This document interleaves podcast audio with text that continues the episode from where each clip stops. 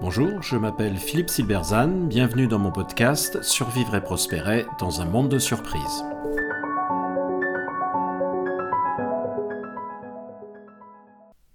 Idéal ou singularité, la leçon de Montaigne pour agir dans un monde incertain. Plus le monde change, plus il est incertain, plus nous devons savoir qui nous sommes pour éviter d'être emportés par la tempête. Mais connaître notre nature profonde fournit bien plus qu'un ancrage. Pour Montaigne, la connaître et surtout l'assumer, dans ses limites, en renonçant à un idéal, permet d'être disponible sans préjugés face à l'incertitude. On ne juge plus ce qui est, on imagine ce qui peut être. Et s'il nous fournissait ainsi une clé essentielle pour le monde actuel. Alors connaître notre nature profonde est une quête aussi ancienne que l'humanité et le sujet est inépuisable. Des milliers de livres ont été écrits sur la question. En ce domaine, on tombe rapidement dans le travers du narcissisme. Révèle l'extraordinaire en toi, découvre tes pouvoirs cachés, ou, de nos jours, révèle le leader en toi. Ou alors des slogans séduisants mais plutôt niais comme celui qu'on nous donne avant un entretien d'embauche ou un examen Sois toi-même. Sur la connaissance de soi, il vaut mieux se tourner vers le maître incontournable, Montaigne. Montaigne est l'auteur des Essais, une somme entièrement consacrée à lui-même. Difficile de décrire cet ouvrage totalement inclassable. C'est une sorte de journal où il évoque sa vie. Mais ce n'est ni une autobiographie à sa gloire, ni un exercice de contrition.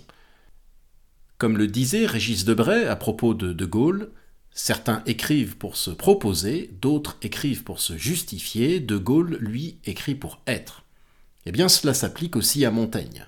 Montaigne parle de lui, mais de telle façon qu'il parle de tous les humains. Il évoque ses défauts, ses faiblesses et ses errements sans détour. Et ceci nous touche car nous nous y reconnaissons parfois. Il avoue sa paresse, sa gourmandise, sa couardise. Maire de Bordeaux, un peu malgré lui, il fuit la peste en abandonnant les habitants dont il est pourtant responsable, dans un épisode plus glorieux. Eh bien ça tombe bien parce qu'il se méfie de la gloire comme de la peste. Comme le note Jean-François Revel dans son Histoire de la philosophie, je cite Jusqu'à Montaigne, l'entreprise de la connaissance de soi-même, qu'elle soit platonicienne, stoïcienne ou chrétienne, cette dernière dans les confessions de saint Augustin par exemple, avait toujours eu un but moralisateur, rectificateur. Il ne s'agissait de se connaître que pour se corriger. Alors point de correction chez Montaigne, pour lui, se connaître ne consiste pas à chercher une nature idéale cachée derrière notre nature réelle nature idéale qui serait la seule véritablement authentique. Il ne s'agit pas non plus de narcissisme. Se connaître consiste à laisser parler notre nature telle qu'elle est et non telle qu'on voudrait qu'elle soit. C'est un principe de réalité. Les essais sont une magnifique œuvre littéraire et un ouvrage conséquent. Ils font plus de 1000 pages, entièrement consacrés au menu détail de la vie de Montaigne. Il va en cela complètement à rebours de son époque. Citons encore Jean-François Revel, là où le XVIIe siècle, qui est par excellence le siècle de la ressemblance, s'efforce toujours de réunir les points communs et d'ignorer les accidents individuels, Montaigne prend plaisir à accumuler ces accidents, à montrer que l'homme n'est qu'une suite de différences et d'exceptions, à invoquer le petit fait qui interdit de conclure. Pour Montaigne, seul compte la singularité, le cas particulier, l'idiotesse des Grecs que célébrera plus tard Clément Rosset. Le cas particulier nous en apprend plus sur nous-mêmes et sur l'humanité que les généralités des classifications mortifères, comme celle du traité des passions de l'âme de Descartes, avec ses six passions principales et ses 33 variétés.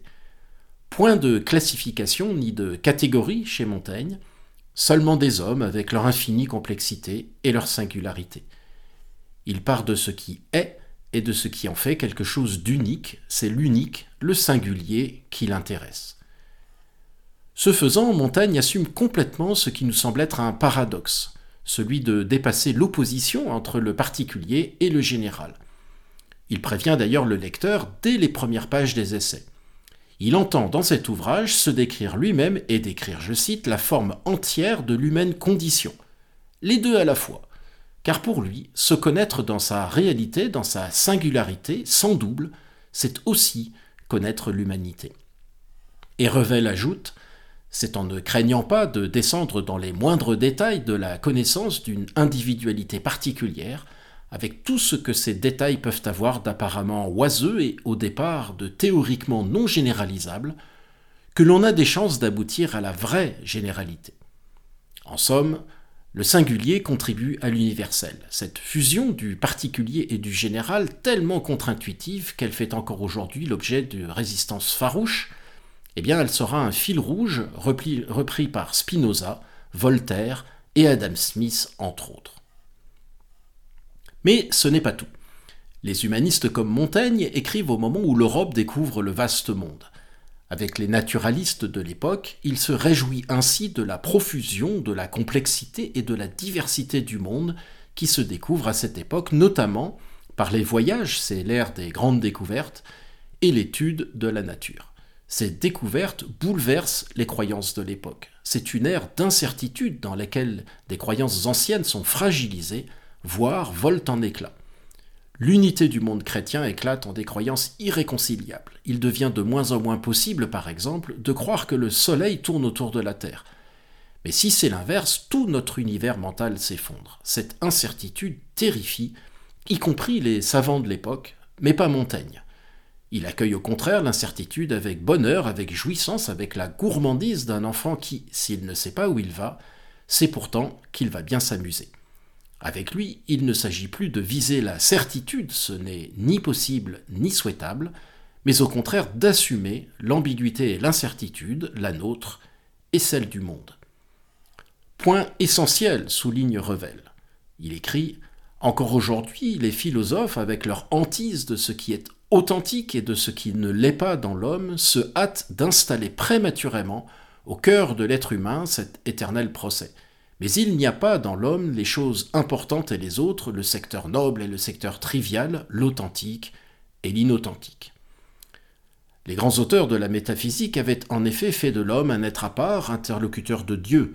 Pascal voulait amener l'homme à se considérer comme implicitement divin, à refuser tout autre destin qu'éternel et céleste, à créer un double magnifique idéal pour échapper au réel méprisable. Mais créer ce double idéal, c'est nous juger en rapport avec celui-ci. Nous ne pouvons qu'être déçus car par définition cet idéal est inatteignable. Il nous écrase et notre action paraît insignifiante. Nous sommes alors tentés de nous résigner et de nous réfugier dans la spéculation. Montaigne n'a que faire de cet impossible idéal.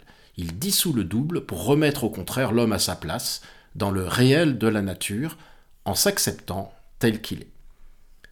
De ce renversement de l'idéal vers l'homme, il fait un moteur. En effet, lorsque nous partons de qui nous sommes, et que nous nous l'acceptons, nous sommes disponibles sans préjugés face à l'imprévisible de la réalité. Nous considérons l'événement non pour le juger en rapport avec un idéal, mais pour lui donner un sens en fonction de qui nous sommes.